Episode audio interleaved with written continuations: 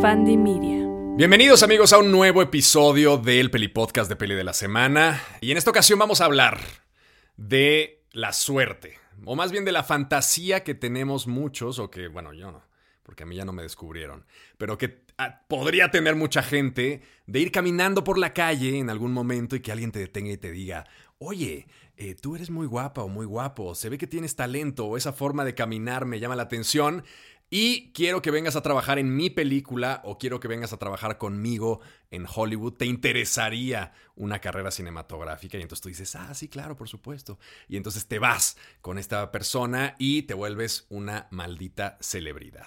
Casos que han sucedido, totalmente documentados, de tres actrices en esta ocasión. Probablemente después hagamos un episodio de tres actores, pero por lo pronto hoy son ellas tres actrices que, eh, pues sin esperárselo y sin buscar nada y paseando por algún lugar o haciendo algún tipo de cosa, lograron ser descubiertas y se convirtieron en algunas de las actrices más importantes de nuestros tiempos. Así que quédense conmigo y arrancamos.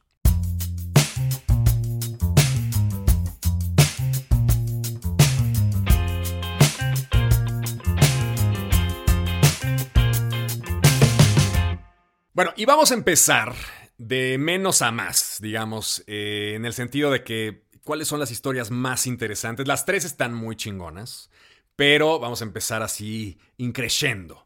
Y vamos a hablar de Rosario Dawson. Ustedes ubican, ubican, a Rosario Dawson. Sale también en Death Proof de Quentin Tarantino. Sale en El Mandalorian. Es una actriz que ya se ha consolidado dentro del panorama hollywoodense una y otra y otra vez. Pero su descubrimiento fue en Nueva York cuando tenía 15 años de edad y estaba sentadita en su Porsche, en el Porsche de la casa, en la entrada de su casa. Es eh, hija de, eh, de, una madre soltera, eh, tuvo una vida muy dura, no era precisamente de una familia privilegiada, ni mucho menos, y estaba un día sentada, adolescente, 15 años, en la entrada de su casa, y pasó un tipo mayor que parecería seguramente un junkie, porque lo conozco y en esa época seguramente también parecería un junkie. Y era un tipo mayor acompañado de un chico muy joven, una pareja extraña, que iban caminando por la calle. Entonces voltearon a verla, se le quedaron viendo y le dijeron, oye, somos Larry Clark y Harmony Corinne y queremos que vengas con nosotros a trabajar en una película que no te va a sonar de nada porque no nos conoces de nada. De hecho, Harmony Corina no había hecho nada en absoluto. Era un chico de 17 años que estaba a punto de escribir una de las películas más cabronas que se hicieron a finales del siglo XX, llamada Kids. Es una película legendaria, una película que documentó de forma muy descarnada, eh, muy densa, muy cruel, muy verídica, muy cabrona Parte de la pandemia del SIDA de principios de los años 90 en Estados Unidos, particularmente en Nueva York, y al mismo tiempo parte de las vivencias de estos chicos muy de la clase de la pirámide social, de la base de la pirámide social, desposeídos que no tenían ni oficio ni beneficio, cero estudios, que se dedicaban a los skate parks las 24 horas a drogarse, a vivir la vida de la forma más intensa posible, en estos barrios aledaños a Brooklyn, aledaños a Harlem, que eran muy y pues esa película que marcó el inicio de una, o más bien el final de una era que fueron los años 90, la dirigió Larry Clark, la escribió este adolescente Harmony Corinne cuando nadie lo conocía y la protagonizó no como la actriz protagónica, porque la protagonista era Chloe Sevigny, que también fue descubierta por Larry Clark, pero eh, fue parte fundamental la aparición de Rosario Dawson en esta película, descubierta precisamente por estos dos hombres que la spotearon en su eh, Porsche. Ahora, vamos a hablar de estas tres actrices. Y un poco lo primero que nos viene a la mente es el rollo de la edad. Porque un poco el problema con Larry Clark y el problema con Kids es, una película que, a pesar de que es un retrato como muy honesto y muy directo de una serie de chicos, de hecho la historia es casi como un thriller, porque va un chico que tiene VIH sin saberlo, un adolescente, creo que tiene como 15 años de edad, y entonces su novia está tratando de encontrarlo para decirle que le acaban de decir a ella, que se acaba de hacer las pruebas, que tiene VIH. Y ella sabe que el que se la pasó fue este chico porque nunca había tenido relaciones sexuales con nadie más que con él. Y claro, la protagonista de esta historia es Chloe Sevigny, que pues le dicen, oye, tienes VIH, y lo primero que hace es tratar de ir a buscar al chico que sabe que tiene también esta enfermedad. Y toda la película es una búsqueda incansable de ella para tratar de encontrar al personaje a través de una serie de fiestas orgiásticas de chicos menores de edad todos, 14, 15 años, en suburbios muy cabrones, este, donde la droga y donde el sexo están a todo lo que da, el alcoholismo también es rampante, son escenas totalmente dantescas y al final el chico eh, pues a lo largo de todo este trayecto está cogiendo con un montón de personas o tratando de, coger con un montón de personas. Sabemos que tiene el virus y está tratando esta chica de impedir que eso suceda. Entonces funciona casi como un thriller de supervivencia extraño, muy atípico, muy cabrón. Y Rosario Dawson es parte fundamental porque es uno de los personajes más aguerridos de las amigas de la protagonista. Es un personaje fuerte, es un personaje intenso, que tiene todo el argot, toda la personalidad que Chloe Sevigny, que es un personaje más tranquilo y más contenido, no tiene. Y a raíz de esto, precisamente, pues llamó la atención de todos los ejecutivos de Hollywood y fue, entre comillas, descubierta. Ahora, de lo que vamos a hablar también es de esta responsabilidad o no de los cineastas al introducir a chicos en narrativas tremendamente adultas, ¿no? Es un poco lo que pasó con Jodie Foster en Taxi Driver, que uno dice, bueno, qué maravillosa actuación, de Jodie Foster en Taxi Driver, pero no deja de ser una chica de 12 años de edad interpretando a una prostituta en una película ultra adulta. ¿no? Entonces, ¿qué responsabilidad tiene o no el cineasta que decide castear a una chica menor de edad, muy menor de edad, porque no es que tenga 17 años y digas, bueno, es que ya estaba cerca o a lo mejor tiene 18 y se veía y está interpretando a una chica de 16. No, son chicas muy menores de edad en papeles tremendamente adultos, tremendamente duros. Y por otro lado dices, bueno, pues es que esto es una realidad, esto existe y esto es así, hay prostitución infantil, hay un montón de temas muy densos que existen en el mundo, ¿por qué no retratarlos? Ok, estoy de acuerdo, pero el problema es que para retratarlos tienes que meter a una actriz muy joven en una dinámica narrativa que pues a lo mejor ella evidentemente no es una prostituta infantil y la estás metiendo en una dinámica que no debería existir, en una dinámica totalmente, entre comillas, antinatural. Entonces viene la, la, parte de dónde estaban los papás, por qué dieron permiso, etcétera, etcétera. Entonces, a lo largo de estos episodios, porque también se me antoja hacer el de los hombres descubiertos, vamos a encontrarnos esta disyuntiva de decir, bueno, Qué bueno que a Rosario Dawson la descubrió Larry Clark, porque bueno, nunca hubo ninguna, eh, ningún alegato de abuso, ni mucho menos por parte de, Rosario Dawson, ni, ni, ni, declara ella que haya sufrido abuso ni nada, pero siempre está también la duda de decir, bueno, ¿en qué momento un papel tan descarnado y tan fuerte es apto o no para un niño de 15 o 14 años de edad? ¿no? ¿Por qué puede haber un actor que interprete a una prostituta infantil en Taxi Driver y, la película está marketeada para que no puedan entrar niños de menos de 17 años, ¿no?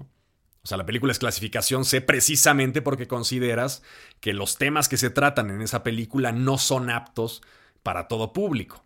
Y sin embargo se permite que el actor infantil encarne personajes que no son aptos para niños precisamente de su edad. ¿no? Entonces es un, es un tema súper neblinoso que eh, pues ya me dirán ustedes en los comentarios y me escribirán ahí a Instagram para comentarme qué les pareció el episodio o qué opinan al respecto, pero sí siento yo que son temas no tan intuitivos, ¿no? Y que se vale discutir que se vale debatir, pues ahora sí que con todo el conocimiento de causa y que al parecer tampoco hay una respuesta clara, ¿no? No es ilegal, pero también moralmente podría uno pensar que es hasta cierto punto reprochable. Ahora, el caso es que Rosario Dawson fue descubierta en la entrada de su casa por estos dos personajes, un chico menor de edad, un personaje mucho más adulto, que era Larry Clark, que tiene un libro que se llama Tulsa, porque él es de Tulsa, Oklahoma, que les recomiendo muchísimo porque toda su vida, Larry Clark precisamente se dedicó a documentar los excesos de juventud, de su propia juventud y de las juventudes de los demás. Eh, de hecho, este libro de fotografías que él hizo cuando era también muy, muy joven, pues es básicamente un compendio de fotografías súper impresionantes porque es un gran fotógrafo, Larry Clark, de sus propios amigos, ¿no? Entonces son fotografías súper impactantes de chicos menores de edad inyectándose heroína, teniendo relaciones sexuales, inyectándose entre los dedos de los pies. O sea, es un libro súper poderoso, muy duro, eh, muy violento, que le acarreó también enemistades con sus propios amigos, que de repente eh, tienes aquí a tu amigo tomando fotos en el departamento donde todos están drogando, no te parece una cosa de mayor impacto. Y luego, 10 años después, tu amigo resulta que se vuelve un fotógrafo de puta madre y publica un libro contigo inyectándote heroína en el pene, ¿no? Por ejemplo, ¿no? Unas fotos ahí terribles. Entonces, claro, eh, terminó por romper con sus amigos de toda la vida Larry Clark, precisamente porque los exhibió en un libro de fotos que es verdaderamente sobresaliente. Lo mismo ocurre con Kids, pero lo mismo ocurre con el debate de decir, oye, ¿hasta qué punto esto es aceptable o no? Entonces, Rosario Dawson le debe su carrera a un hombre que la metió en una narrativa completamente adulta, completamente verídica, porque él mismo la vivió, pero que queda ahí a juicio de ustedes si es realmente eh, aceptable o no. El caso es que así fue. Y pasemos a la segunda actriz de este episodio, es ni más ni menos que Natalie Portman. Es una de las mejores actrices de su generación, más famosa que nada. Todo mundo ha oído hablar de ella. Se llevó el Oscar por Black Swan, se llevó el Globo de Oro por Black Swan y por Closer, esta película fantástica que es una, una película del tipo que hizo Quien teme a Virginia Woolf, que es uno de mis directores y además guionistas favoritos. Entonces, es una actriz de primerísimo, primerísimo nivel.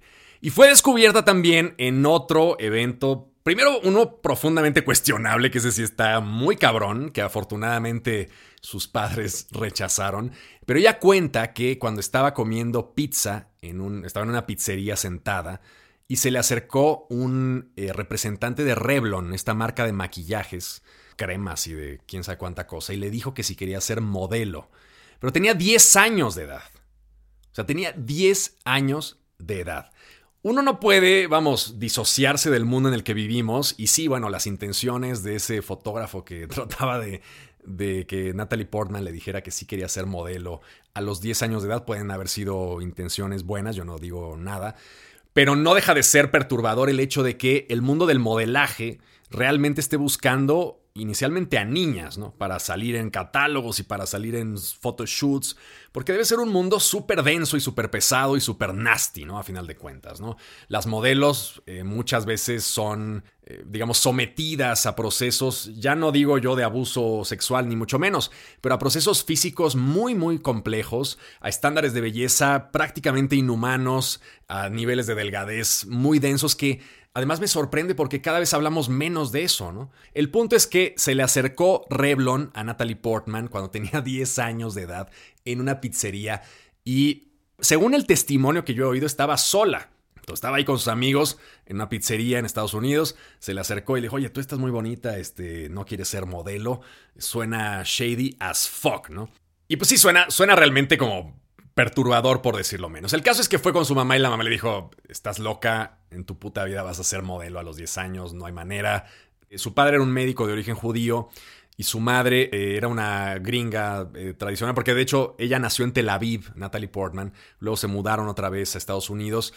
A lo largo de este proceso es una actriz muy interesante porque a pesar de que fue descubierta muy joven, nunca evadió, digamos, o nunca se metió de lleno al espectáculo Ah, en 100% y siempre persiguió una carrera, siempre persiguió eh, como tratar de tener algo paralelo pensando que no iba a durar eso para siempre, a pesar de que, bueno, pues toda la vida se ha dedicado a eso y es lo que le ha dado dinero, pero ella tiene pues una carrera en psicología que estudió en Harvard y bueno, sus padres como que de alguna forma sí trataron de proteger esa parte y decir, bueno, puedes hacer esto, pero no se te olvide que esto se puede acabar y tienes que formarte en otro tipo de cosas. Ahora, el punto es que su debut es otra de esas películas, no tan cuestionable como la de Taxi Driver, por ejemplo, pero sí es un debut muy joven en una película que vuelvo a repetir, es una película adulta. Y su debut fue en León, el profesional, una película que a mí me fascina, me parece estupenda.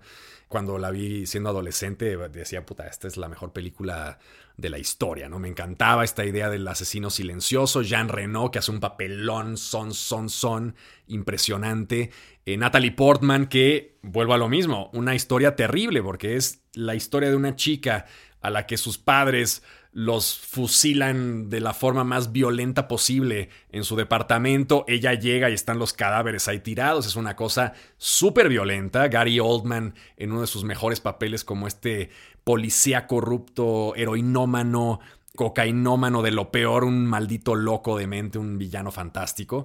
Y, eh, digamos, toda la película gira en torno a la venganza de esta chica que por alguna razón, bueno, más bien por azares del destino, toca la puerta de un departamento para que la salve de la masacre que acaba de ocurrir con su familia. Afortunadamente el hombre que está dentro le abre la puerta y resulta ser un asesino de a sueldo, ¿no? Un tipo que vive ahí y que, bueno, es un experto en armas, este, un asesino de una letalidad brutal y desarrollan entre los dos una especie de amistad que, vamos, siempre se ha cuestionado un poco la película en el sentido de que, bueno, puede interpretarse como algo sexual, el hecho de que esté este hombre mayor con una chica muy joven, un adolescente en su casa, pero siento yo que, eh, vamos, uno puede interpretar lo que le dé la gana, pero la película, el mensaje y, y, el estilo narrativo es siempre el hombre está en completo dominio de sí mismo, jamás está erotizando a la chica y sí en efecto hay un proceso en el que ella se enamora pues de su salvador, ¿no? Este de este hombre mayor y de hecho en algún momento ya le toca la mano como para decirle, "Oye, este te amo, estoy enamorada de ti." Y el otro es un hombre mayor que le dice, "Lo entiendo, pero no, o sea, soy soy como tu papá, ¿no? Este es una figura más paterna, déjate de esas cosas, yo en realidad lo que estoy aquí eh, para hacer es para protegerte, no te dejes llevar por eso y tal. Es, es una película muy linda en ese sentido, ¿no? Porque bueno, uno puede entender que una chica de 13 años se enamore de alguien mayor, pero claro, este, no hay una reciprocidad porque el hombre mayor sabe perfectamente que esa chica de 13 años, pues lo que pasa es que está enamorada de una figura de poder y una figura, este, impactante para ella, ¿no? no necesariamente en el terreno de lo sexual, sino en el terreno de lo del ídolo, ¿no? Que está salvándola de todo. Entonces, se le acercó precisamente Luc Besson, que era este cineasta de origen francés, eh, bastante reconocido, y le dijo, bueno, vamos a hacer una película. Trató de entrar en contacto con los padres. Natalie Portman ya había tenido la idea de dedicarse a la actuación, había hecho la, audición, de hecho, eh, se metió un poco a mandar estos tapes y al verla, pues sí, fue como el, maridaje perfecto y dijo Luke Besson, de aquí soy, esta es una chica formidable, vamos a contratarla, vamos a tener todo el respeto. Que un poco es la antítesis de Larry Clark, porque un poco Larry Clark con Rosario Dawson era buscar lo, crudo, ¿no? Buscar el, el, momento, la improvisación. Era una película súper improvisada. Y sí, en efecto, hay muchos testimonios como de decir, bueno, Larry Clark simplemente dejaba que las cosas ocurrieran y trataba de generar ambientes en donde los niños se sintieran lo más adultos posible y él solamente estaba como filmando como una especie de boyerista. En cambio, Luc Besson ahí sí tenía como todo este cuidado de que la historia estuviera perfectamente delimitada para no tener dobles interpretaciones de abuso o dobles interpretaciones de sexualización de una chica este, de 13 años de edad, ¿no? que era una chica verdaderamente joven. Entonces, el descubrimiento de Natalie Portman es un descubrimiento, si olvidamos lo de Revlon, que vamos, fue como el primer, la primera señal de decir, oye, ahí eh, esta chica tiene como un atractivo muy claro y es una superestrella en potencia. Si olvidamos esa parte como medio shady, realmente el descubrimiento cinematográfico de Natalie Portman es una, fue una cosa padre, porque por un lado le permitió seguir con su carrera, le permitió buscar una satisfacción intelectual en una carrera, pues, este, con un título y todo lo que tú quieras, que tampoco digo que todo el mundo tenga que hacer carrera, pero sí es padre el hecho de ver que no solamente está siguiendo una, un rollo de superestrella, sino que también está tratando de tener un, un backup plan que es algo raro porque normalmente cuando alguien lo descubren abandona todo para irse a Hollywood y entonces de repente se ve inmiscuido en un montón de problemas y no tiene como este backup plan de decir, bueno, al mismo tiempo puedo ser psicólogo, si todo falla, pues me puedo dedicar a la psicología, que es lo que hizo Natalie Portman, que afortunadamente no le falló. De hecho, hay una anécdota de que no fue a la premier del episodio 1 de Star Wars, que bueno, ya estaba grande ahí. No fue a la premier de Star Wars porque tenía un examen de psicología, de creo que al día siguiente o dos días después. Entonces dijo, ¿saben qué? Pues está muy bien que sea la película. Imagínense nada más, o sea, el episodio, el episodio 1 de Star Wars, pues fue el evento cinematográfico del año, ¿no? O sea, todo mundo estaba formado para ver qué demonios había hecho este George Lucas después de haber pasado décadas sin haber filmado absolutamente nada del universo Star Wars. Todo el mundo estaba con el pendiente y además la reina Midala pues fue un icono absoluto del cine porque pues aunque no nos haya gustado el episodio 1, visualmente pues era el personaje, ¿no? Todo el mundo, las chicas empezaron a pintar los labios como la reina Midala, o sea, fue todo un statement de fashion y de y un gran boost en su carrera, en la carrera de Natalie Portman como ícono. Y pues ella estaba estudiando para su pinche examen de psicología junguiana que tenía este, dos o un, día, o dos días después. ¿no? Entonces, fue un caso, creo yo, de éxito en ese sentido, porque muchas veces los actores infantiles tienden a descarrilarse. Tenemos a River Phoenix, tenemos un montón de historias como de devastación absoluta, eh, de drogas, de alcohol, de sexo, este, eh, que acaban siempre mal, incluso con muertes, ¿no? Como en el caso de, de, de River Phoenix, pero este fue un caso afortunadamente de éxito. Y finalmente el caso de Charlize Theron. Charlize Theron es una actriz de origen sudafricano que siempre quiso ser bailarina y que tuvo una vida, vamos, durísima. Durísima es poco. Su familia tiene este linaje de los primeros colonizadores de Sudáfrica, pero realmente eh, no vivía en una familia acomodada ni mucho menos y tiene una historia brutal. Su padre era un alcohólico de miedo. Y un buen día, el cabrón se levantó de malas, ya les habría pegado 20 veces. Y la madre dijo, hasta aquí, cabrón. Y entonces el, padre de Charlize Theron se levantó un día eh, o llegó a la casa de noche, no sé si fue de día o de noche, cómo fue el asunto, pero el caso es que estaba hasta la madre pedísimo y empezó a pegarle a la madre y la madre agarró una escopeta y le voló la cabeza. Así. Y entonces se armó todo un desmadre, pues porque, bueno, esta mujer había matado al marido, se armó un juicio y declararon afortunadamente que todo había sido en defensa propia. El testimonio de Charlize fue un elemento fundamental dentro del juicio y se exoneró a la mujer que había matado a su marido en defensa propia. Pero imagínense ustedes una niña que ve como su madre le vuela la cabeza a tu, a tu papá, ¿no? O sea, una puta salvajada, ¿no? De locura. Entonces, la madre se dedicó todo el tiempo, porque le veía potencial a su hija, a tratar de impulsarla como bailarina, porque ella lo que quería era pues sobresalir en el medio del espectáculo como bailarina, y con todo el remordimiento que tenía la madre de haber primero pues tenido soportado todos los abusos del padre durante un tiempo y luego de haberle dejado en la mente a su hija el momento climático de que le vuelas la tapa de los sesos a tu marido, pues todo el tiempo estuvo como siempre supeditada a la hija y tratando de apoyarla en absolutamente todo lo que ella decidiera. Y entonces Charlize, que era sudafricana, pues dijo, bueno, vámonos a, este, a Londres, creo, se fueron a estudiar danza y entonces dijo la madre, va, nos vamos. Pero tuvo un problema, tuvo una, una, fractura de ligamento y entonces su carrera, ahora sí que como en yo quería ser futbolista pero me chingué la rodilla, Charlize Theron quería ser bailarina, pero se chingó la rodilla. Y entonces perdió todo el, ímpetu, se deprimió y entonces decidió irse a Los Ángeles a tratar de, ya si no funcionaba eso, pues tratar de conseguir algún tipo de papel cinematográfico. Total que llegó a Los Ángeles y me encanta esta historia porque es básicamente la fantasía total. Que te descubran por encabronarte. Porque fue Charlize Theron a Los Ángeles, su mamá le dio dinero, fue con, creo que se fue a vivir con ella incluso. Y tenía que ir a, a un cheque porque vivía de modelar, porque como no, no era bailarina, pero era muy guapa, vivió de hacer varios trabajos de modelaje. Pero ella lo que quería era, pues como no le salió el gig de ser eh, bailarina, quería ser actriz. Y entonces le pagaron un rollo en, un desfile que hizo, se lo pagaron y entonces fue ella al banco a cambiar el cheque. Y no sé qué tenía el cheque, estaría mal, lo habrían firmado, la firma no coincidiría, que esta se encabronó. Y dijo, es que yo requiero el dinero porque requiero comer, esta semana no tengo para comer, estoy desesperada, no sé qué. Y entonces armó un desmadre en el banco.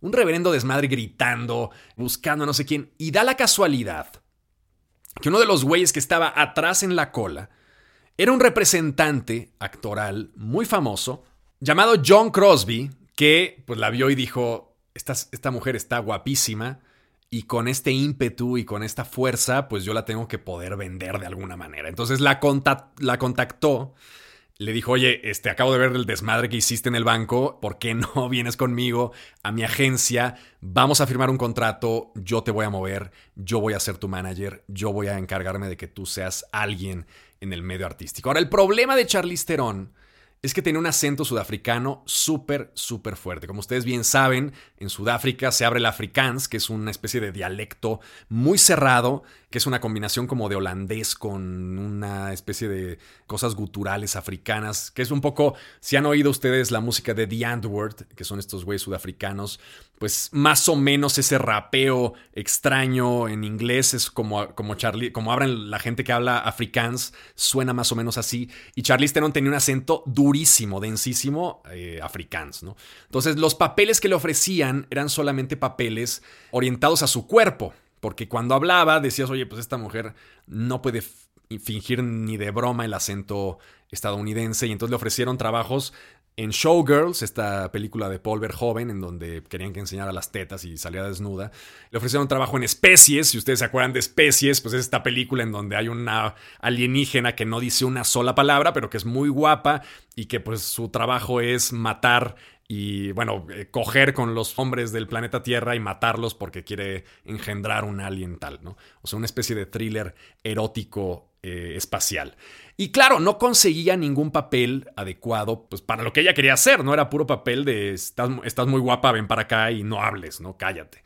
Entonces era una cosa como muy violenta para ella, pero a final de cuentas logró, después de mucho tiempo, más o menos dominar el acento estadounidense y salir en una película que se llamaba The Devil's Advocate con Keanu Reeves, que era una especie de mix entre un rol de una mujer muy guapa, muy sexy, porque era una película que tenía como mucho contenido sexual, era bastante pop, vamos, no era ni siquiera como las noches de Golden Choice, pero sí era un papel que requería que fuera una mujer muy guapa, pero ya por fin podía hablar.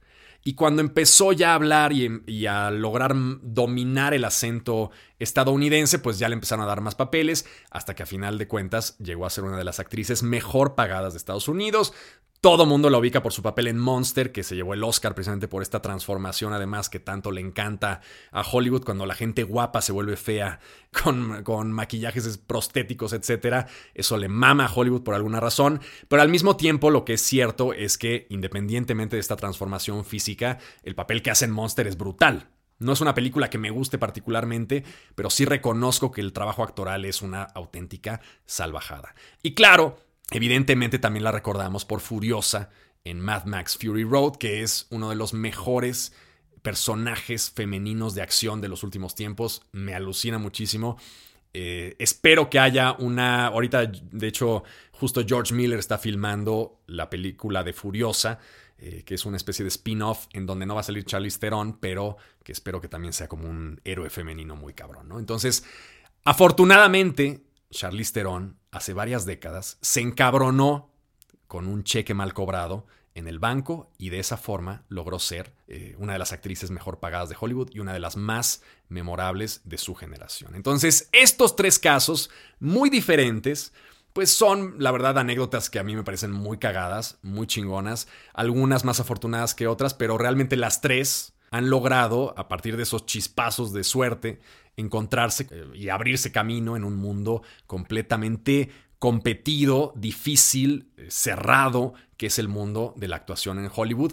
Y afortunadamente, sin estudios previos, digamos, de actuación, lograron hacer lo que hicieron. O sea, no estoy diciendo que no, que estudiar actuación no sirva, vamos, evidentemente sirve, pero también hay un talento innato que algunas, algunos privilegiados traen como de, base, y en el caso de, de, Natalie Portman, en el caso de Charlize Theron, en el caso de... En el caso de Rosario Dawson, pues son casos muy particulares en donde el talento natural les ayudó.